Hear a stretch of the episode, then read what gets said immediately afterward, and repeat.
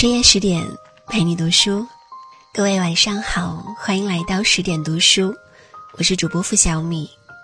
今天晚上呢，要和你说一个民国期间我很喜欢的一位女性宋美龄，一代风流宋美龄，一生精致，三世传奇。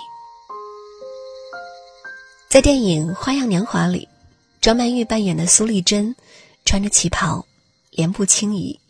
袅袅婷婷走过幽暗小巷的时候，人们不仅心醉神驰于她的摇曳生姿、风情万种，但那一脸的落寞凄婉，亦我见犹怜。旗袍与张曼玉是悠远的诉说，对七十年前的宋美龄而言，却是一袭美丽的战袍。一九四三年。为取得美国对中国抗战的更多支持和帮助，宋美龄以第一夫人的身份访问美国，受到了国家元首级的待遇。二月十八号，宋美龄在美国国会分别向美国参众议院发表了长达二十分钟的演讲。当天，宋美龄穿着黑色金丝绒旗袍，胸前别着镶有宝石的中国空军徽章。这也是美国国会历史上第二位女性登上国会演讲台。此次演讲被列为美国国会历史上重要的演讲之一。当时，议员和旁听席上皆座无虚席，国会议员们凝神聆听宋美龄演讲。当他说道：“经过五年半的抗战，中国人民相信，与其忍辱接受失败，不如光荣的冒失败之险。”去争取胜利时，议员们全体起立，热烈鼓掌，长达四分钟之久。这一幕，成为了永载史册的一阙珍贵镜头。有议员说，他从来没有见过这样的场面，蒋夫人差点让他流下泪来。他不卑不亢，语调铿锵，将中国亿万同胞戮力同心、全面抗战。并希望得到更广泛的支持与相助的声音传达给了全世界。她的美丽和优雅，魄力与智慧迅速征服了美国人，旋即刮起了宋美龄旋风。她的演讲通过收音机在全美转播，许多杂志以她的肖像作为封面。在随后的几个月里，宋美龄访遍了多个州举行演讲，总计有超过二十五万人听过她的演说。美国民众也更加了解与关心中国的抗战进程，慷慨捐款。宋美龄此行为抗日战争赢得了数亿美元的物资支持。罗斯福也主动表态，要以上帝允许的速度向中国运送军火。美国国会更顺势废除了实行已有六十年之久的恶名昭彰的排华法案，提高了美国华人的地位。多年后。仍有人记得当年的宋美龄穿着剪裁得体、玲珑有致的旗袍，缓步走上演讲台的情形。她梳着乌黑的发髻，目光如朗月异彩，清风流云入眉弯。美国总统夫人埃莉诺其亲近不已，我不得不为她动人的气质感到荣幸之至。演讲时，她又俨然像一个斗士。一九四三年十一月。宋美龄随蒋介石出席中美英三国首脑开罗会议。明眸皓齿、一袭绣着金色菊花的紧身黑缎旗袍衬得宋美龄雍容典雅。彼时，她扮演的角色不是富贵妻荣的女配，更不是了生于无的壁花，穿梭于蒋介石和美国总统罗斯福、英国首相丘吉尔等一众决定世界走向的巨头中间。他毫不怯场，更不输阵，这充分展示了他圆熟自洽的交际能力和纵横捭阖的外交才干。由于蒋介石不会说英文，居中斡旋、翻译协调的工作全部由宋美龄负责。罗斯福事后说：“现在想想，我对蒋先生的认识几乎全部是透过他的夫人。他答应给中国九十个师的武器装备，连一向刚愎自用的丘吉尔。”都爽快地同意出兵缅甸，帮助中国打通滇缅公路。丘吉尔对罗斯福说：“这位中国女人可不是弱者。”宋美龄成为他在这个世界上最欣赏的少数女性之一。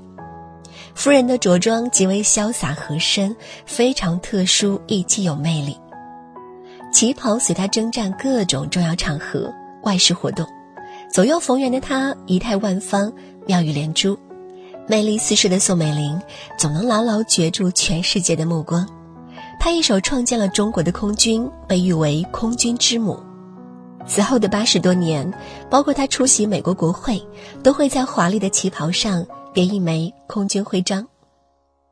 飞虎队的陈纳德将军在第一次见到宋美龄后，就对其非常仰慕，在日记中称宋美龄为“我永远的公主”。宋美龄的巨大魅力令蒋介石倍感荣耀，夫人的力量抵得过二十个陆军师。旗袍作为中国最具传统美的服饰之一，不仅对身材比例有着高要求，更对女人的气质神韵尤为苛刻。体态非浓谦和度者穿不得，气韵非雅致意态者衬不起。杜甫在《丽人行》中写道：“态浓意远疏且真，肌理细腻苦肉君。”宋美龄为了保持这种苦肉云婷、卓越多姿的状态。对自己的身材管理极为自律，多年以来，她一直坚持合理膳食、饮食清淡。她精彩的一生堪称传奇，但她的生活方式宛如清教徒一样节制内敛。在宋美龄的官邸，方有一小台磅秤，每天都要称量自己的体重。一旦超出既定的标准，他会立即开始控制自己的饮食。正餐改为蔬菜水果沙拉，直到身材轻盈如初，才会恢复吃一点肉类。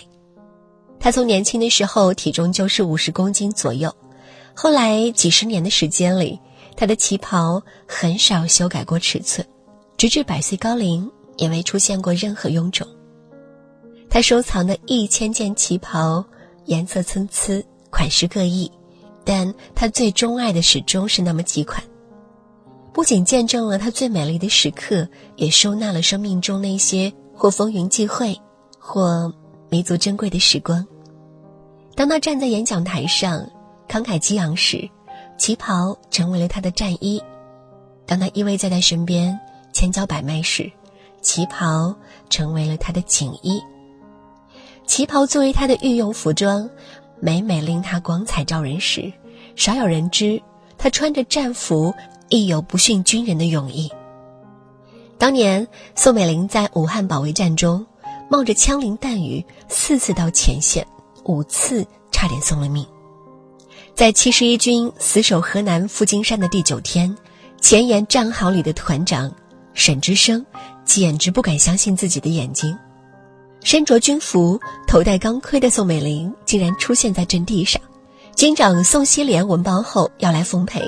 也被宋美龄严令挡在了山头指挥部。宋美龄不但带来了最急需的武器弹药，还有自己真情的鼓励。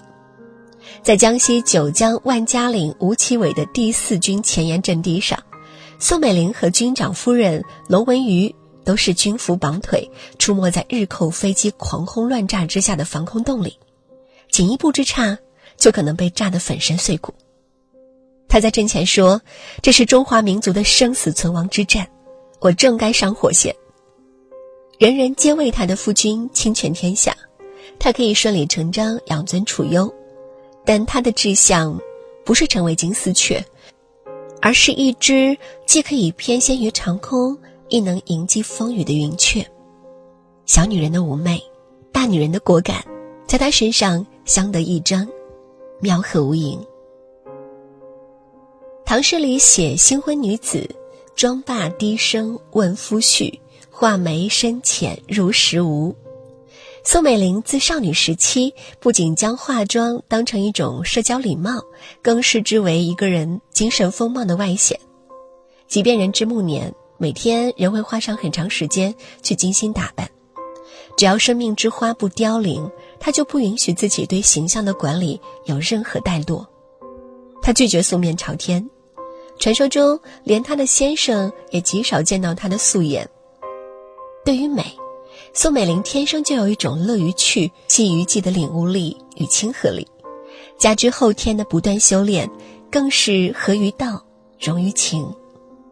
但令她卓尔不群、美不胜收的，则是她的内外兼修。宋美龄毕业于美国著名的威尔斯利女子学院，她博览群书，学贯中西，精通六国语言。此外，她还多才多艺，涉猎广泛，遍及音乐、外语、宗教、体育、美术等多个领域，而绘画是她终生爱好。上世纪三十年代，宋美龄曾师从张大千，后来到了台湾，又随黄君璧和郑曼青学画。黄君璧教他习山水，郑曼青教他绘花卉。刚开始学画时，他每天下午都一个人钻进画室，埋头苦练，满地都是他画坏揉成一团的废纸。到台湾后，生活平静，他对书画的热爱与兴趣更是如雪。如春泉般的倾泻出来，他三天两头跑到台中看古字画，并细心研磨，勤学不辍。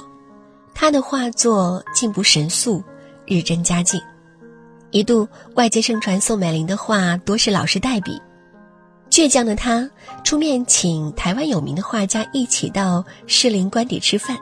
饭后，老师提议大家一起作画，先从宋美龄这里开笔。宋美龄当众挥毫泼墨，勾皴染点。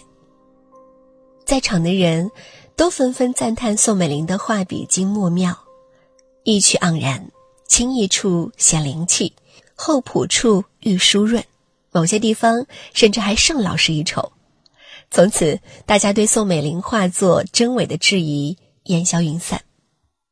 包括他的小楷，不仅清丽俊秀，亦鸾回凤舞。刚柔相济的笔格令人惊艳不已。西安事变时，他亲旅险境，救夫于难。她写给丈夫的信以端正的小楷写就，骨骼清雅，亦有不逊须美的刚洁之气，字里行间充满牵挂与关爱。媚日兮祈祷上帝，赐福五兄，早日脱离恶境，请兄义祈求主宰，赐予安慰。为国珍重未倒，妻美玲讲感叹：妻之于夫，不惜牺牲其本身之一切，以保全于之身心为唯一目的，殊为可感。在蒋介石的日记中，更是将其对爱妻的缱绻之情展露无遗。蒋介石第一次见到宋美龄，就在当天的日记里写了四个字：心甚依依。他曾莽撞梦浪，烈焰于色，但遇到她，变成那个此心安处是吾乡的归人。多少风尘雨息，多少危境冤首，他与之同度共舍。他因此剖白对他的感念与愧疚。三妹爱于之切，无微不至，比之位于牺牲幸福，一成不少。而于不能以智慧得业自勉。是诚愧为丈夫矣。抗战初期，宋美龄劳军途中遭日机轰炸，车翻受伤，此后疾病缠身。一九四二年，宋美龄赴美治病，在十一月十八日的日记当中，蒋介石用大段篇幅记述了送别妻子的过程，精确到每一个节点。五十醒后不能安眠，莫导妻此行平安成功。九时送妻至九龙铺机场，同上机，送至新京大机场，换大机。十二时送妻登机，别时妻不忍正目仰视，别后黯然销魂，更感悲戚。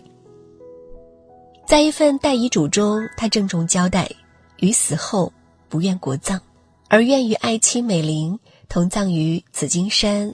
峡洞西侧山腹之横路上，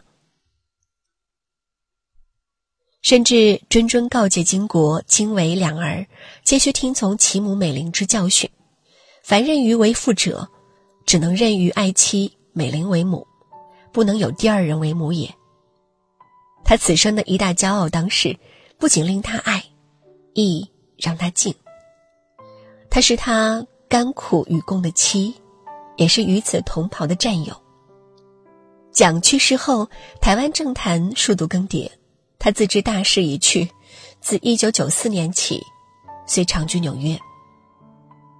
一九九五年七月二十六日，宋美龄以近百龄高龄，应美国国会之邀，从纽约飞抵华盛顿，出席为庆祝二战结束五十周年而特意为他举办的酒会。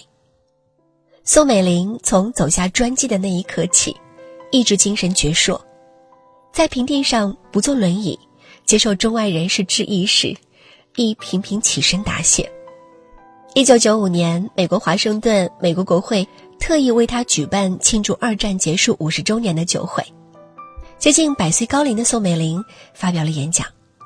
当时下午五时，宋美龄在众人扶持下步入会场，发表了演讲。受到热烈欢迎。一位美联社资深记者说：“我觉得他的腔调和咬字比撒切尔夫人还要好。”二零零三年十月二十四日，宋美龄在纽约辞世。生于十九世纪，经历二十世纪的波诡云谲，见证了二十一世纪的文明曙光。这位跨越了三个世纪、享年一百零六岁的宋家小妹。安详的闭上眼睛，穿着旗袍，妆化的很好，就好像只是睡着了一样。宋生前不接受口述访问，也表示未曾留下任何日记类资料，宣称把一切交给上帝。他曾说：“上帝让我活着，我不敢轻易去死；上帝让我去死，我绝不苟且的活着。”宋美龄十一度成为时代的封面人物。美国前国务卿基辛格如此评价她：一位乱世美人，以女性非凡的情感，影响了大千世界。是非成败自有千秋公论，而历史功过亦清楚可分。但对于宋美龄而言，这样的谢幕，也许正是她要的收梢。在文章的结尾，想宣布一个好消息。为了帮助大家提升自己的素养和层次，十点读书开放了一座成长图书馆。在这里，既有解忧杂货店、《肖申克的救赎》、《简爱》这样影响全世界的经典名作，也有自控力、非暴力沟通这样的职场实用宝典，免费开放，十天陪你听本书。如果你有兴趣，欢迎搜索关注微信公众号“十点读书”，进入成长图书馆。跟我一起阅读好书，成为更好的自己。好啦，今天就和你分享到这儿。喜欢我们的分享，就请在文末点赞或者转发朋友圈。晚安。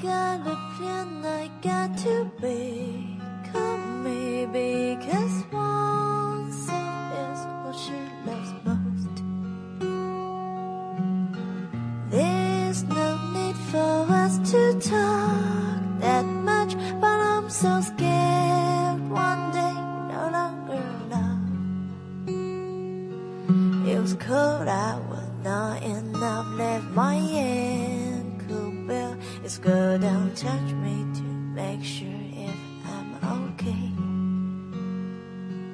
How could you dare not look straight in my eyes?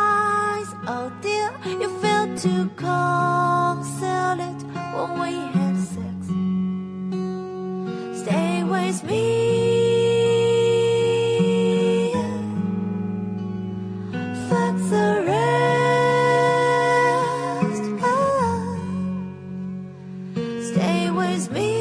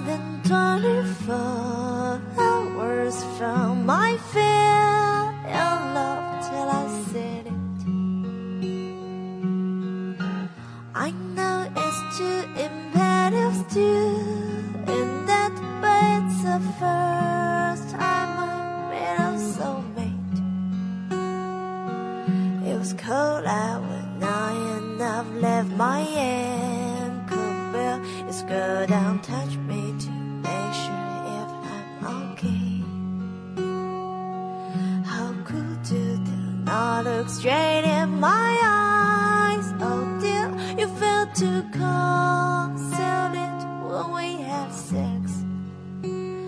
Stay with me.